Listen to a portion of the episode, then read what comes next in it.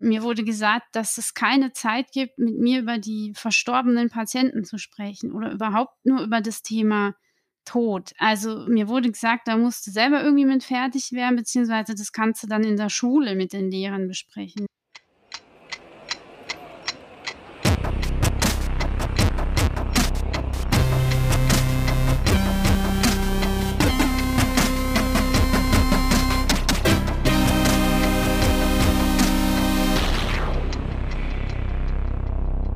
Herzlich willkommen zu diesem Sommerinterview der Wochendämmerung.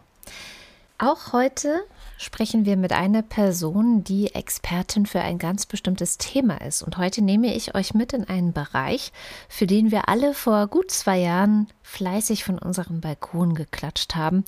Die Rede ist natürlich von der Pflege. Ich spreche heute mit Maximiliane Schaffrath. Die hat ein Buch darüber geschrieben, wie es für sie war, eine Ausbildung in der Pflege zu machen und in der Pflege zu arbeiten, wie da mit ihr umgegangen wurde, was sie erlebt hat, was für Situationen sie ausgesetzt war und damit auch teilweise alleingelassen wurde. Und ich hoffe, dass ähm, dieser Einblick in den Bereich der Pflege euch in Erinnerung ruft, dass schon seit Anfang Mai die Pflegenden streiken. Und das aus gutem Grund, denn die Bedingungen in der Pflege sind sehr, sehr schlecht. Und sie sind durch die Corona-Pandemie nicht gerade besser geworden, wie auch Maximiliane Schaffrath gleich erzählen wird. Sie ist eine derjenigen, die wir zusammenfassen können unter dem Stichwort Flexit, also eine, die die Pflege inzwischen verlassen hat, weil sie die Arbeitsbedingungen dort so unerträglich fand. Wir sprechen gemeinsam ausführlich über die Bedingungen in der Pflege, was sich ändern müsste, damit sie zurückkommen würde und ein Ausblick in die Zukunft, was eigentlich ein idealer Zustand im ganz wichtigen gesellschaftlichen Bereich Pflege wäre. Also viel Spaß mit dem Interview und wir hören uns nach der Sommerpause wieder. Hallo Frau Schaffrath. Ja, hallo Frau Rönicke. Sie haben ein Buch geschrieben über so ein bisschen Ihre Geschichte in der Pflege und ähm, Sie erzählen auch sehr drastische Situationen, die Sie erlebt haben oder mit denen Sie konfrontiert waren während Ihrer Arbeit. War das was, was Sie geahnt haben, als Sie gesagt haben, so jetzt werde ich Krankenpflegerin?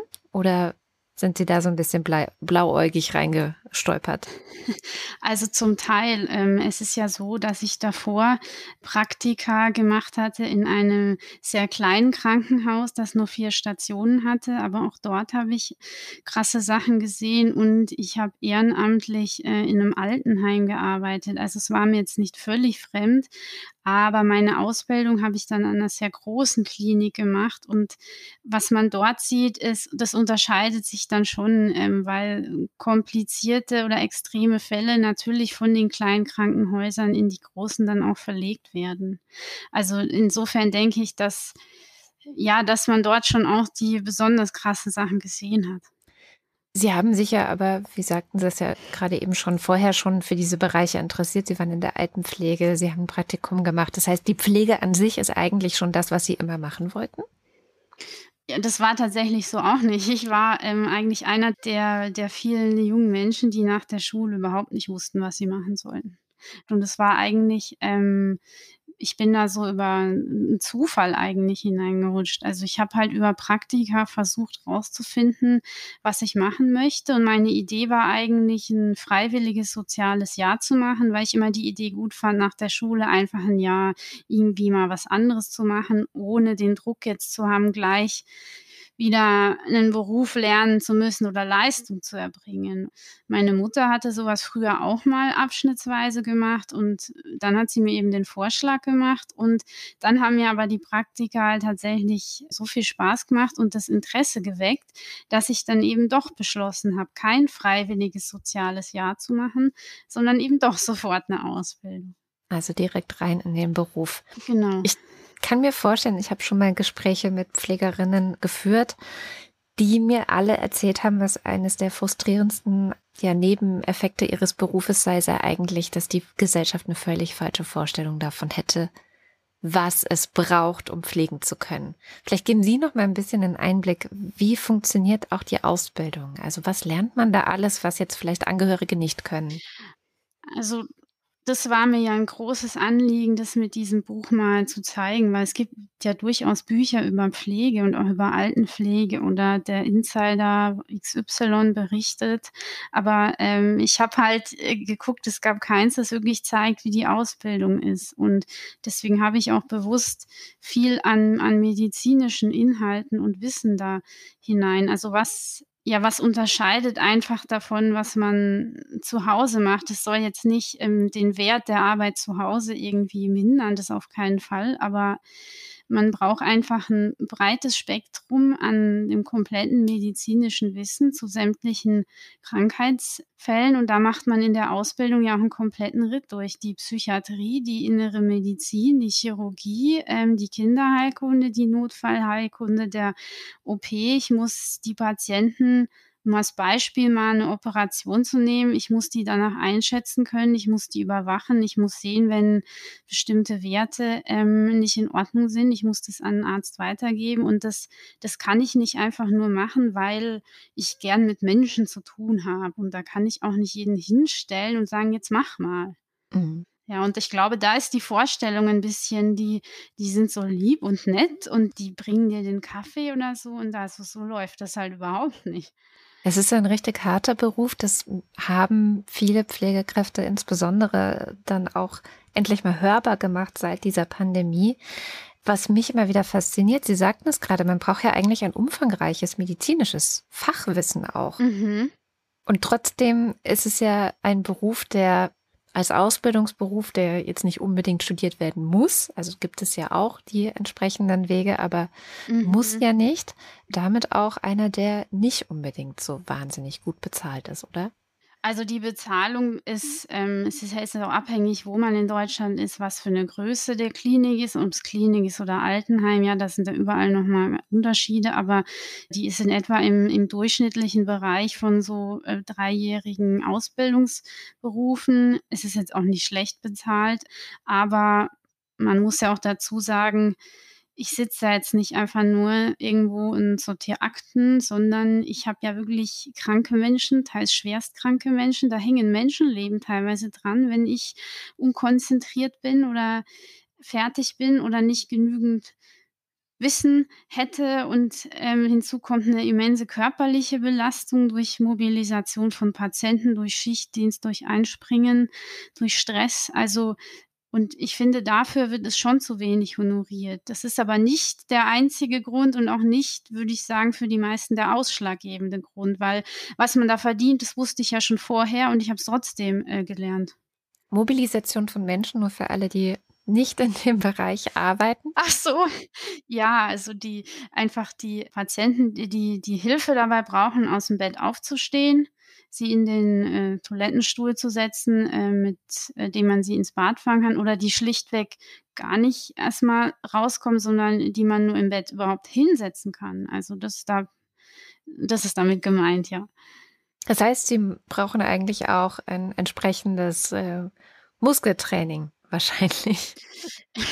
Ja, also man lernt, es nennt, also es gibt Verfahren, die man da lernen kann. Zum Beispiel, da hatten wir eins, das heißt Kinästhetik, wie man halt eher mit Technik, intelligenter Technik und weniger Kraftaufwand die Patienten ähm, eben da rausbekommt. Aber das erfordert eigentlich sehr viel Übung und dafür fehlt einfach die Zeit. Das fällt komplett hinten runter. Da macht man es doch wieder schnell, schnell. Und ich habe kaum Pflegekräfte gesehen, die nicht Rückenprobleme hatten. Also auch in der Ausbildung ging das schon bei sehr vielen los. Also das ist eigentlich, ist das, ist das nur eine Frage der Zeit. Ja, und da glaube ich, ändern auch nichts dran, wenn ich jetzt irgendwie Muki-Training machen würde. Mhm. Weil es ist ja nicht physiologisch, dass ich jeden Tag, es gibt die übergewichtigen Menschen werden auch immer mehr und es ist nicht physiologisch, das immer alleine zu machen. Also das müsste man eigentlich zu zweit oder teilweise zu dritt machen, aber es ist ja keiner da. Und liegen lassen will man die Patienten ja dann auch nicht. Wir, wir sind schon mitten im großen Thema Probleme. Wann haben Sie das erste Mal bemerkt, dass es Probleme gibt im Pflegebereich? War das tatsächlich schon in der Ausbildung auch? Ja, das war eigentlich in der, im ersten Einsatz auf der, äh, war ich auf der Hämatologie und da, da hat man es eigentlich schon vorne und hinten jeden Tag gemerkt. Was ist Hämatologie?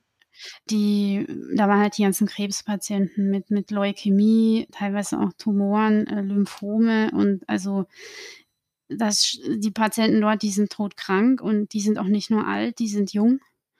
Die haben Familien, die haben Kinder, die haben Eltern. Also ähm, ja, und dort habe ich halt erlebt, dass der, der Stationsleiter ist, ist irgendwann ja, der ist ein bisschen ausgeflippt. Der ist rumgerannt. Einmal hat er gesagt, ich kann die ganzen mit ihren Mützen nicht mehr sehen, weil die haben oft so Mützen an, weil ihnen ja durch die Chemotherapie die Haare ausfallen. Am nächsten Tag hat er gesagt, wir müssen jetzt Betten sperren, also dass keine mehr aufgenommen werden dürfen, weil die Pflege die Arbeit nicht schafft. Und ähm, mir wurde gesagt, dass es keine Zeit gibt, mit mir über die verstorbenen Patienten zu sprechen oder überhaupt nur über das Thema tot. Also mir wurde gesagt, da musst du selber irgendwie mit fertig werden, beziehungsweise das kannst du dann in der Schule mit den Lehrern besprechen. Ja, habe ich auch danach einen Termin bei einer Lehrerin bekommen, äh, die dann mit mir darüber geredet hat. Aber das ist was anderes.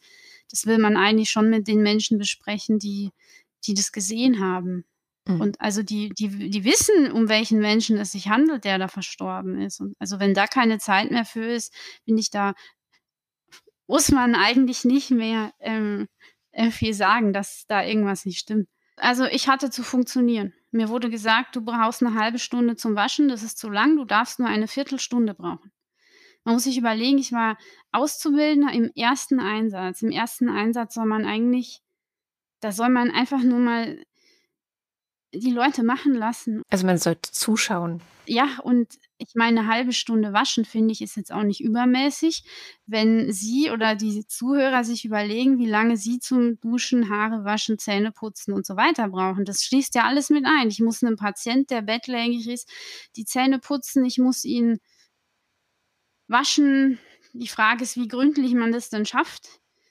Es ist ja oft so, Hauptsache, ich kann einen Haken hinmachen in meinem Pflegebericht äh, bei gewaschen und bei Intimpflege, aber wie ich das dann gemacht habe, ja, das will man dann lieber nicht wissen, wenn ich nur eine Viertelstunde brauchen darf. Anziehen ist auch noch mit dabei. Das ist für mich unmöglich in der Zeit. Haben Sie was gesagt? Also, als Sie das das erste Mal erlebt haben?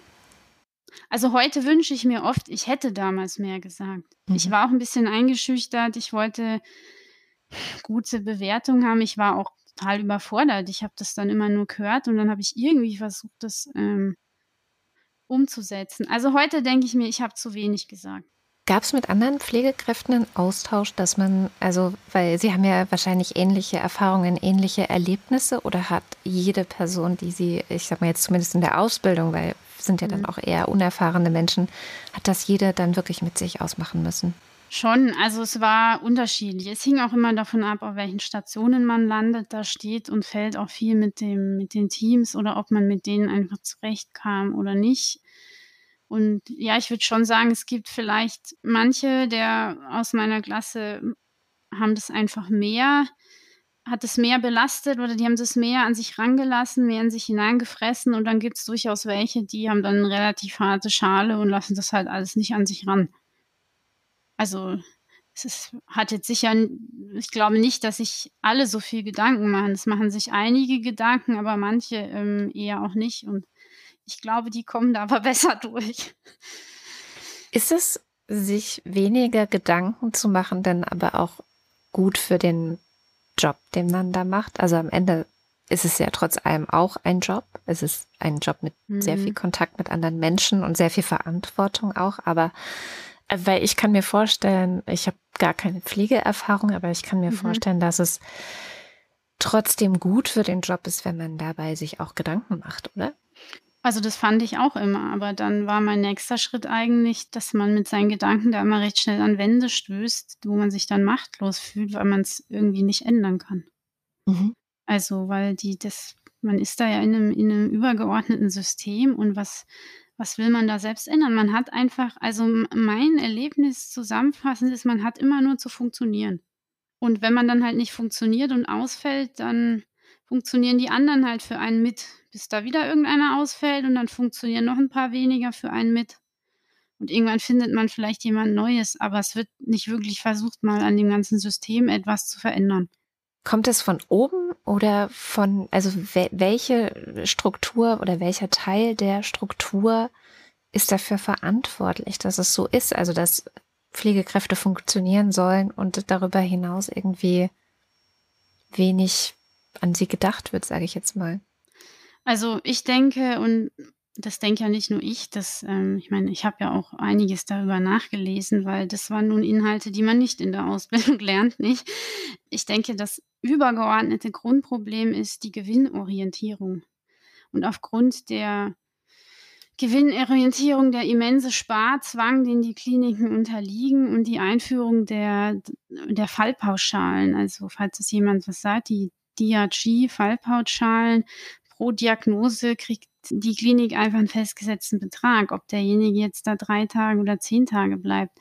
Das führt nur zu einer unheimlich erhöhten Durchlaufzahl, dass die Leute nach Hause gelassen werden, obwohl sie eigentlich noch im Krankenhaus bleiben müssten. Und das führt natürlich dazu, dass Kliniken sparen müssen, wo es nur geht. Und Personal ist der höchste Kostenfaktor. Und deswegen werden die da eben massiv gezwungen seit, ich weiß nicht genau, wann es eingeführt wurde, vor 15 oder 20 Jahren. Und das mhm. ist, glaube ich, das übergeordnete Grundproblem. Und da kann man auch nicht sagen, wir sind da ja so hineingeschlittert oder das hat sich ja irgendwie so entwickelt oder so. Nee, das war, es war eine politische Entscheidung und man wollte bewusst da die Kosten reduzieren. Man hat ja auch die Stellen gestrichen.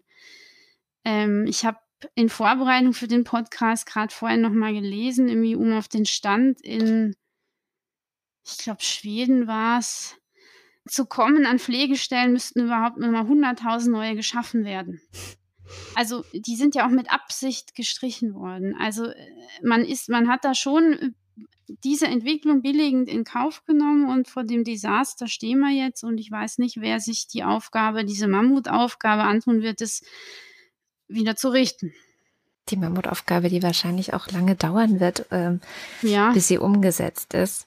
Kommen wir nochmal zu den konkreten Auswirkungen im Pflegealltag auch, die diese Unterbesetzung und dieser Stress oder dass eben so wenig Zeit auch da ist für bestimmte Handlungen hat. Also Sie haben ja viel gesehen. Ja, da weiß ich gar nicht, wo ich, wo ich anfangen soll. Also ich war mal circa ein bis zwei Stunden nachts auf der Kindernotaufnahme allein, weil die sich halt um ein ankommendes Baby kümmern mussten und es war ein Gang weiter und dann waren die halt dort die ganze Zeit und haben gesagt, ja, wenn irgendwas blinkt oder piept, äh, soll ich rübergehen und sie holen. Aber de facto war ich trotzdem allein und A, es ist, denke ich mal, rechtlich zumindest mal eine Grauzone. Zweitens traut man sich ja nicht, Nein zu sagen und ja, der Leidtragende, es war, gab ja keinen Leidtragenden, Gott sei Dank nicht, aber es hätte ja ein Kind dann sein können oder seine Eltern. Dann zum Beispiel im ambulanten Pflegedienst haben mir Mitschüler berichtet, dass sie halt, ähm, also ambulante Pflegedienste fahren ja mehrere Stunden rum, fahren die Patienten bei sich zu Hause ab. Das ist jetzt nochmal ein ganz anderes Setting als wie ein Krankenhaus, aber es ist auch Teil der Ausbildung. Ähm, und die wurden halt einfach ausgesetzt und dann hat man ihnen gesagt, jetzt gehst du da die zehn Leute oder so ab und in zweieinhalb Stunden sammle ich dich wieder ein. Die Auszubildenden. Ja, abkassiert wurde dafür aber der reguläre Satz, wie wenn eine examinierte Pflegekraft gekommen wäre. Und ich meine, also das ist sicherlich auch rechtlich fragwürdig und es ist äh, fahrlässig. Man weiß ja nicht, äh, also, ich meine, da kann ja auch irgendwas passieren, ja. Wenn ich jetzt alleine den irgendwie in die Dusche versuche zu mobilisieren und der, der rutscht dabei aus und bricht sich was, dann wird noch auch der Auszubildende noch zur Rechenschaft gezogen, weil er, weil er sich nicht geweigert hat. Und das hat er wieder aus Angst nicht gemacht, weil man ihm mit schlechten Noten gedroht hat. Aber man versucht halt dort die Auszubildenden halt als, als billige Arbeitskräfte zu verwenden, weil auch in Pflegediensten natürlich die Leute fehlen. Da gäbe es noch viele Beispiele. Der Druck ist immens. Ähm, das ja. merkt man immer wieder auch, also wenn Sie erzählen, aber auch in Ihrem Buch oder auch wenn man einfach irgendwem zuhört, der aus der Pflege kommt. Und der Druck wird aber immer wieder auch weitergegeben, habe ich den Eindruck. Also wenn Sie mhm. zum Beispiel sagen, ich fehle heute, weil ich krank ja. bin oder irgendeinen Grund, dann kommt ja der Druck durchaus auch von den Kollegen, die dann alleine dastehen, es fehlt wieder jemand und sie müssen noch mehr schultern. Das ist schon so. Also ich hatte immer den Eindruck, dass es auf die auf die hierarchisch unterste Ebene weitergegeben wird. Und das sind in dem Fall die Auszubildenden und die, die Praktikanten, also oder die, die einen FSJ oder Bundesfreiwilligendienst machen. Also zum einen wurde ich auch im freien Tagen angerufen, ob ich kommen kann. Das muss man sich mal vorstellen, dass man die Auszubildenden anruft, weil man sonst den Dienstplan nicht mehr abdecken kann. Und dann wurde auch mal gesagt, du darfst nicht krank sein und so. Und es ist absurd, weil jeder Mensch ist irgendwann mal krank. Und gerade unter den Bedingungen ist man erst recht häufiger krank. Ähm, ja, und dann, was, es ist halt eine eher sehr unschöne Seite, dass, glaube ich, manche Pflegekräfte auch nicht so gern hören. Aber ich finde, dass man auch die, ja, das hat jetzt nicht so mit dem System zu tun, sondern war die Sicht eines Auszubildenden, dass man, die, finde ich, häufig, ähm, also manchmal habe ich mich wie Dreck behandelt gefühlt. Das muss man so drastisch sagen. Und das sind die zukünftigen Kollegen. Und ich meine, wenn man sich die verkrault, dann ist ja wirklich kein Land mehr in Sicht. Aber wenn man mir am ersten Tag sagt, deinen Namen merke ich mir nicht, weil du bist ja eh nur acht Wochen da. Wie soll man sich da fühlen? Und wenn man dann da sitzt und die Kollegen gucken sich an, wer nimmt heute den Schüler mit? Also, ich meine, der Schüler ist ein junger Mensch, der hätte tausend andere Berufe und oder Studiengänge wählen können, äh, aber er hat das gewählt. Und dann begrüße ich den so. Also das ist mir nicht nicht begreiflich. Also klar äh, kann das sein, wenn man einen unmotivierten Schüler hat, dass man dann nach einer Woche irgendwann denkt, jetzt habe ich keinen Bock mehr auf den. Aber wenn die mich noch gar nicht kennen und dann schon so auf mich zugehen, da, ähm, da sinkt halt dann auch die, die Motivation. Oder wenn man am Wochenende sagt, super, du kannst jetzt wirklich mal alle Schränke putzen, das hat schon ewig keiner mehr gemacht. Also eine Ausbildung ist nicht dafür da, um, um Schränke zu putzen. Ja. Wir mussten immer so Listen führen, was sogenannte Praxisanleitungszeit äh, ist, also wo ich wirklich fachlich was gezeigt bekomme. Und die Sachen, die wir da teilweise reingeschrieben haben, die waren wirklich Hanebüchen, weil man musste damals auf zehn, also man musste auf zehn Prozent Anleitungszeit der Gesamtarbeitszeit kommen das war in Realität nie der Fall. Das heißt, sowas wie Schränke putzen habe ich dann auch reingeschrieben, habe es aber anders äh, betitelt, nämlich als sowas wie äh, Verbandsmaterial erklären oder so. Ja, also heute ist das anders. Heute ist das klar, ist es ja ähm, wirklich verpflichtend und muss auch durch Praxisanleiter durchgeführt werden und nicht durch mhm. irgendwen. Wie das allerdings umgesetzt werden soll oder wird, das, das weiß ich ja im Moment nicht. Mhm. Das heißt, es mangelt an Wertschätzung eigentlich auf allen Ebenen, was ich so raushöre. Schon. Haben Sie Kontakt noch zu jetzt Pflegenden? die noch, also frühere KollegInnen zum Beispiel, die noch äh, ja, durchhalten? Ja, schon wenig, aber habe ich schon, ja. Haben Sie das Gefühl oder berichten die, ob es mehr geworden ist mit der Wertschätzung? Weil, was ich so mitbekomme. Sie sind nicht die Einzige, Sie haben den Beruf verlassen, da reden wir auch gleich noch drüber. Es gibt ja sehr viele, die den Beruf verlassen haben und jetzt in meiner Branche, wenn ich merke, okay, Fachkräfte oder Leute, die das wirklich gut mhm. machen und mit denen ich gern zusammenarbeite, sind rar, dann bin ich doch zu denen eigentlich besonders nett. Hm. Sie meinen jetzt als Kollege oder als, als Kunde oder? Als Chefin oder? zum Beispiel oder als irgendjemand, so, der Verantwortung ja, ja. für also zum Beispiel hab, Auszubildende also, trägt. Aus dem, was ich, ich gehört habe jetzt, muss ich ehrlich sagen, nicht, aber ich, ähm, es sind ja jetzt auch nicht mehr so viele. Also das ist ja jetzt ein kleiner Ausschnitt, für den ich da sprechen kann. Aber mhm. mir wird eigentlich nur berichtet, die Arbeitsbelastung steigt kontinuierlich seit Corona. Schichten, die früher regulär dienstbesetzt waren, zwei pro Schicht, ist jetzt die reguläre Besetzung eins pro Schicht, weil halt auch genug Leute gegangen sind, ja, die nicht nachbefüllt äh, werden. Patienten sind aber trotzdem da ja, es ist äh, eigentlich alles wie vorher, nur mehr Arbeitsbelastung. Also noch schlimmer. Ja, würde ich jetzt so sagen, ja. Wir haben uns alle was anderes gewünscht, aber ich muss ehrlich sagen, als es mit Corona losging, ich habe eigentlich nicht daran geglaubt, dass aus den vielen, vielen Parolen und wie wichtig das alles so ist und die systemrelevanten Berufe, er ist ja nicht nur die Pflege, ist ja auch die Leute, die überall putzen, die Leute, die an der Kasse sitzen, die Leute, die, die mit LKWs alles ausfahren. Und ich, ich glaube, für die alle sieht es genauso aus, dass es wahrscheinlich noch schlimmer ist und dass die ganzen Leistungen der Corona-Zeit, dass man es alles schon wieder vergessen hat aufgrund neuer politischer Themen, nicht? Am Anfang haben wir geklatscht auf dem Balkon. Also ich habe es nicht gemacht, aber es nee. Ich auch nicht. ja, ich war sauer. Ich habe mir gedacht, ich hau gleich mit der Faust in den Fernseher, als ich das gesehen habe. Ja, also ja. ich meine, ich glaube, die Leute, die das gab es schon, die das ernsthaft gemacht Ich glaube, die haben das ja auch alle wirklich ernsthaft gemacht. Die die sitzen ja auch nicht an den entscheidenden Positionen. Das waren einfach ganz normale Menschen, die gedacht haben: „Toll, ich will denen jetzt mal zeigen, wie super ich das finde.“ Aber irgendwann ebbt es halt ab. Und wenn dann keine politischen Entscheidungen folgen, dann ist es verpufft es halt einfach wie wie Rauch, ja. Sie haben gesagt, Sie waren sehr wütend. Warum waren Sie so wütend dann?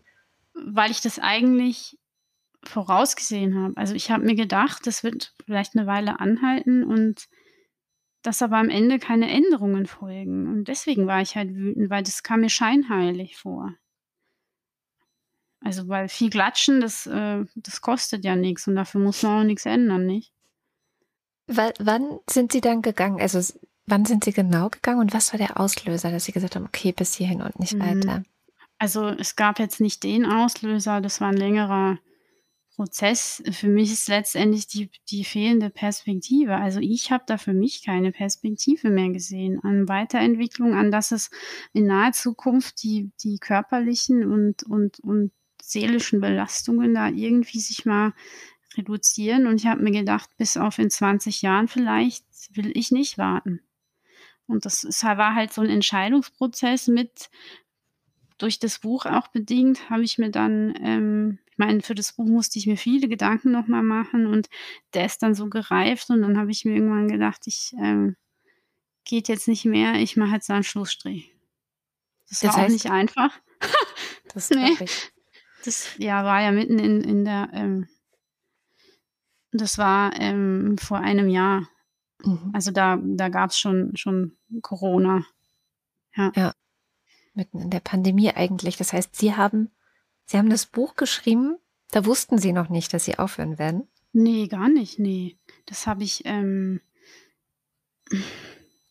ich brauche nicht bringe ich die Jahreszahlen noch zusammen, aber das habe ich auf jeden Fall mindestens 3 also, ich ungefähr 3 Jahre vorher angefangen zu schreiben. Mhm.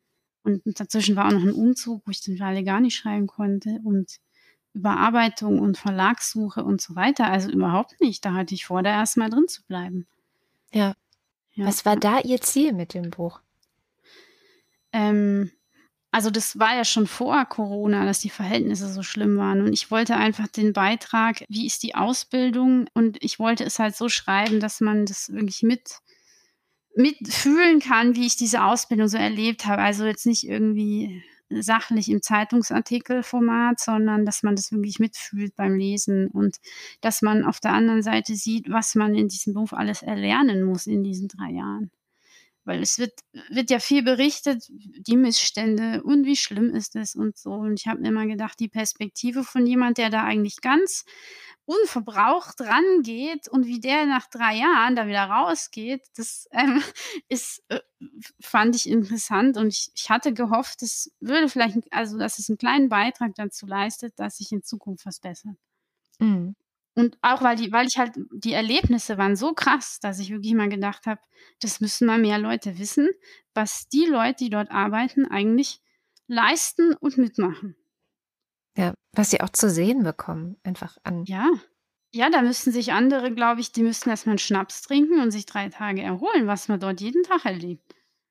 Sie Ja. dürfen gerne noch eine Geschichte erzählen. Ich, ähm Äh.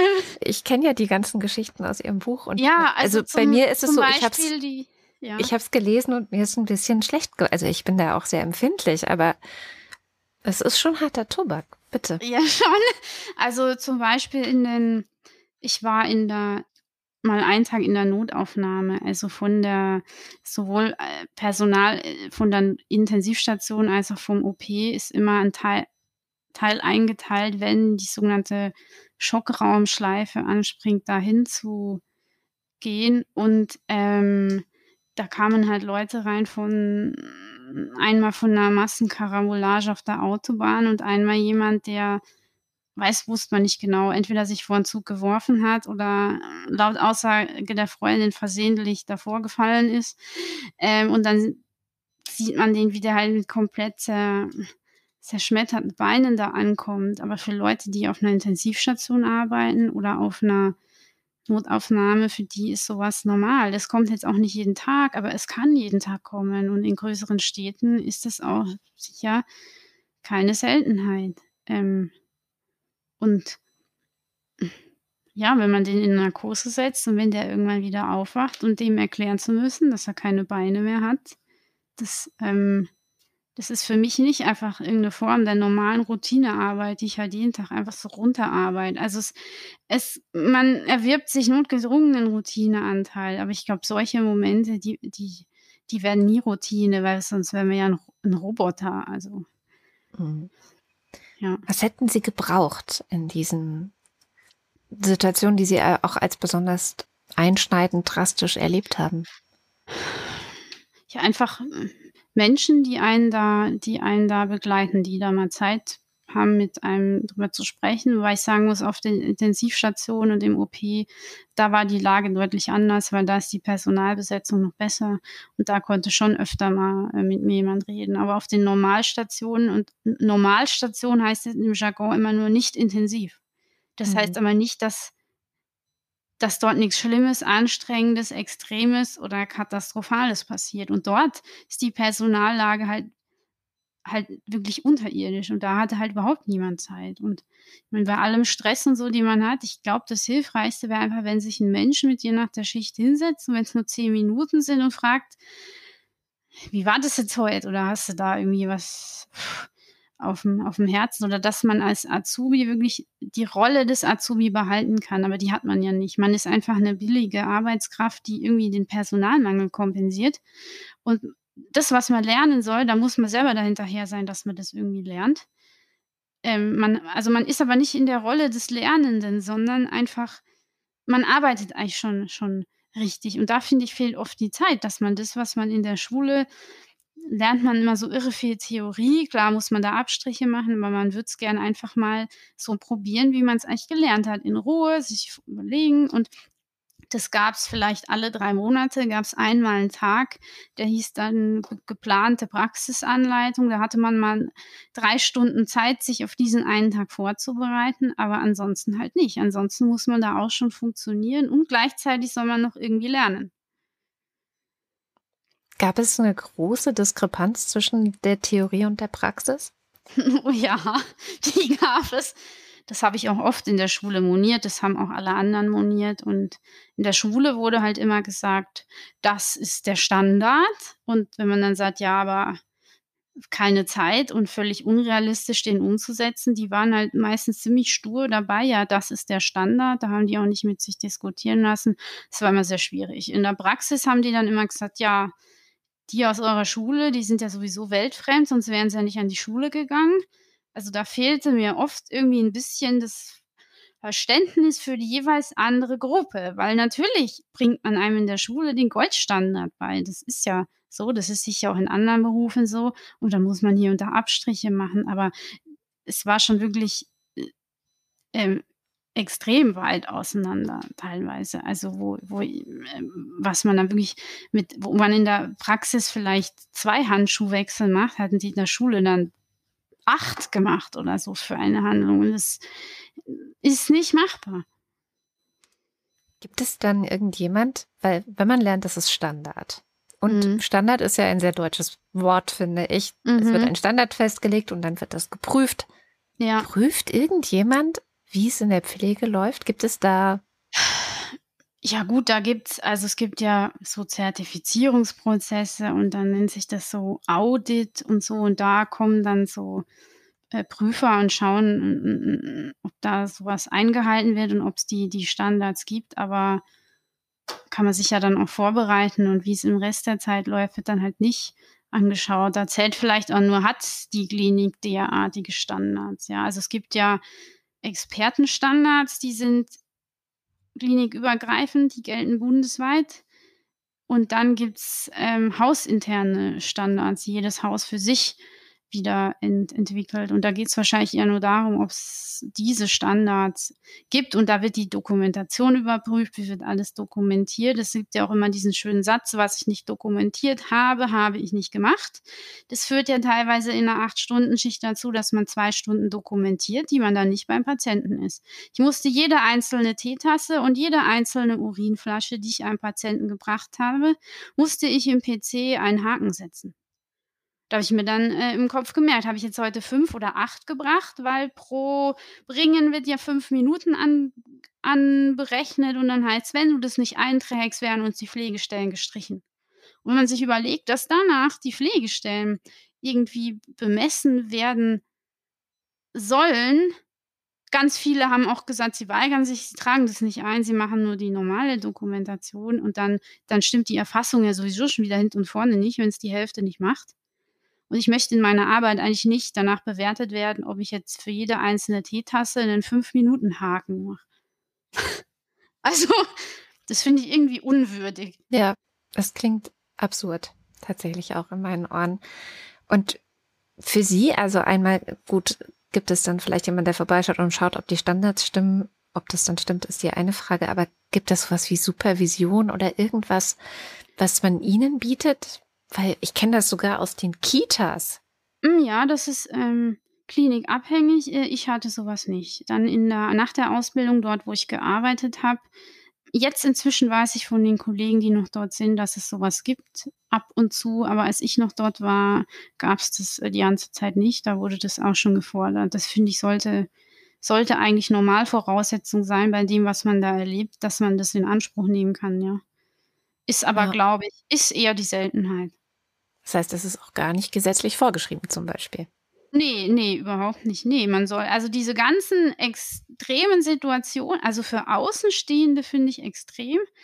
Ähm das ist alles normal. Das hat man alles hinzunehmen. Das ist alles wenn man das nicht hinnimmt, dann ist man vielleicht zu zart beseitet oder nicht belastbar. Also, ich ähm, ich finde, da herrscht 'ne völlig falsche Sichtweise auf das, was die Leute dort jeden Tag leisten. Es klingt wirklich, als würde man sie als Roboter auch sehen. Also, funktionier halt, das haben Sie ja jetzt oft genug gesagt. Schon. Sie sind rausgegangen. Viele andere auch. Beobachten Sie trotzdem noch, was passiert? Also, die Pflegestreiks seit oh Gott, ich habe die Wochen nicht mehr mitgezählt, aber ist ja nun schon sehr lange. Hin und wieder. Also, mich interessiert vor allen Dingen, ob sich mal irgendwie gesetzlich was tut, aber ich glaube, im Moment, ähm, sind die die politischen Schwerpunktthemen in den Medien, die sind ganz woanders. Also, ist ja auch verständlich, aber das Pro Problem existiert ja trotzdem noch. Und wird größer, während man wegschaut. Ja, es wird immer größer werden, auch, ähm, ich also, man sollte echt in Zukunft nicht krank werden, weil ich weiß nicht, ob man ob irgendwann die Stationen ob vielleicht nur noch einer da ist und das Medikament hinstellt, aber ob's keinen mehr gibt, der einen nach OP zur Toilette begleitet. Dann wird vielleicht gesagt, wie in Afrika, das das müssen die Angehörigen alles machen. Mhm. Weiß ich nicht. Also, ich frage es mich manchmal. Sie haben gesagt, eigentlich mochten Sie den Beruf. Ja, natürlich. Wir träumen und, ähm, alle unsere Wünsche werden erfüllt. Wir haben den Zauberstab und können, äh, das ganze System Ja. verwandeln. Wie würde das System aussehen, in das Sie dann auch gerne zurückkehren würden? Was müsste sich ändern? Also, ich möchte 'ne Anzahl von Patienten haben, die ich in meiner Schicht gut bewältigen kann und dass ich wie es zum Beispiel in skandinavischen Ländern ist, viellei also, das kommt auch von der Station abhängig, 6 Patienten vielleicht oder 7, sodass ich das, was ich gelernt habe, auch wirklich umsetzen kann. Dass ich das Gefühl habe, ich mache hier fachlich gute Arbeit und ich wurstele mich nicht immer nur so alles durch und muss eigentlich ganz viel hinten runterfallen lassen. So würde ich mir das eigentlich wünschen. Dann würde ich mir durchaus eine etwas bessere Bezahlung wünschen und ich wünsche mir Aufstiegsmöglichkeiten. Also, ich meine, es gibt genug Fortbildungen, fachliche, aber die schlagen sich finanziell nicht wirklich nieder. Auch ich finde auch die Intensivweiterbildung also, dafür, was man dann da macht, finde ich's finanziell nicht sonderlich erwähnenswert, was man dann mehr kriegt. Ja, dass man vielleicht schon mehr hingeht, dass man auch das eventuell, wie es ja in an vielen anderen Ländern ist, ähm, durch durch 'n Studium vielleicht auch aufwertet. Weil im Moment ist es so, es gibt ja zwar pflegewissenschaftliche Studiengänge zum Beispiel, aber für die Leute, die dann da den Abschluss haben, die die sind in der Regel nicht am Patientenbett. Die machen dann Forschung oder dann gibt's Pflegemanagement, die sind dann halt Pflegedienstleitung, aber da ist niemand am am Patientenbett. Ich wünsche mir mal, dass es Aufstiegschancen gibt, bei denen man dann trotzdem am Patientenbett bleiben könnte und nicht wie jetzt, dass die als Fluchtmöglichkeit gesehen werden, um von den schrecklichen Bedingungen am Patientenbett wegzukommen. Weil das ist ja völlig absurd. Dafür dafür brauche ich's ja dann nicht. Ähm Ja, ich ich wünsche mir Dienstpläne, die human sind. Keine 12 Tage am Stück. Ich finde das unmenschlich. Grad wenn man dann noch Überstunden schiebt, wechselt zwischen spät, früh und Nacht. Ich wünsche mir, dass man mehr Rücksicht nimmt auf die auf die verschiedenen Menschentypen. Der für den einen ist Frühdienst super, für den anderen ist Nachtdienst super. Dass man da einfach drauf eingeht, weil dann will die Arbeit Qual Arbeitsqualität, die Zufriedenheit der Menschen auch, äh, besser werden. Und grundsätzlich halt ja, ich meine, das Wertschätzung ist immer so allgemein. Wer schätzt mich denn wert? Also, die Patienten, relativ viele, haben's eigentlich schon immer sehr wertgeschätzt.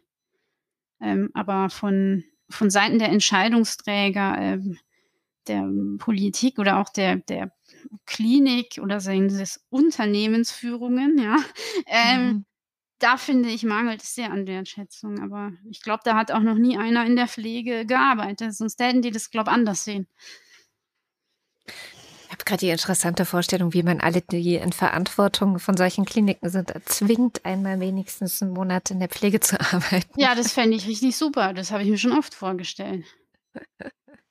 Wir sprechen ja grade über das verpflichtende äh, Jahr für alle Jugendlichen und ich denke Mhm. ganz oft, dann müsste wirklich also eigentlich die PolitikerInnen oder die Firmenchefs oder wen auch immer mal zwingen, in solche ja, in solche, äh, Bereiche der Gesellschaft reinzuschauen. Ja, aber schon, weil das kann man nicht das kann man nicht erklären. Das kann man auch nicht lesen, das kann man sich auch nicht in 'nem Video anschauen, das kann man nur selber erleben.